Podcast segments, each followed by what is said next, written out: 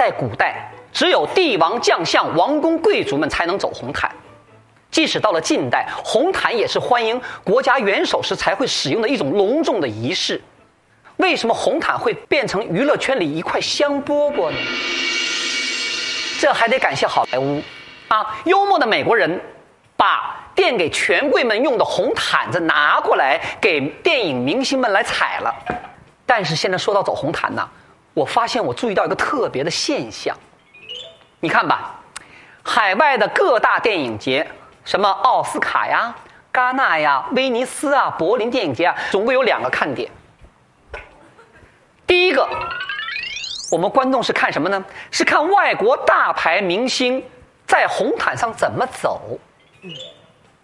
第二个看点，就是看中国的女明星在红毯上怎么不走。敌不动，我不动；敌动。我还是不动，大小姐，我就是一个不动产。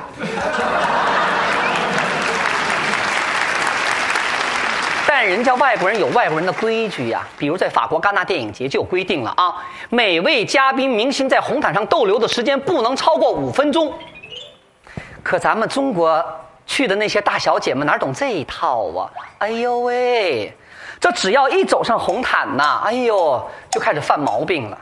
啊，哎呀，先是偏头疼，然后是肩周炎，后来是腰间盘突出。哎呀，总之就赖在那不肯走，就等着人给他拍照片，还没几个人给他拍照片，这可急坏了那些没见过这种场面的法国的人，怎么办呢？哎呀，没办法呀，你又不能对明星动粗，也不合适，对吧？在那么一个场合上，那工作人员就上来劝呢。哎呀，马莫在，马莫在，say go play，say go play。啥意思？法语说了，小姐，请请，让你快点走，我赶紧动啊！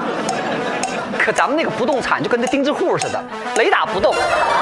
最后，法国人没办法，只能说了，大小姐，你快点啊阿累阿累阿累阿累累。这个法语，如果这人说阿累阿累，那是轰东西的感觉，就很不礼貌的一个语言了。好嘛，我们这钉子户们们也听不懂法语的，以为他们外国人问他累不累呢，还说 我不累，我不累。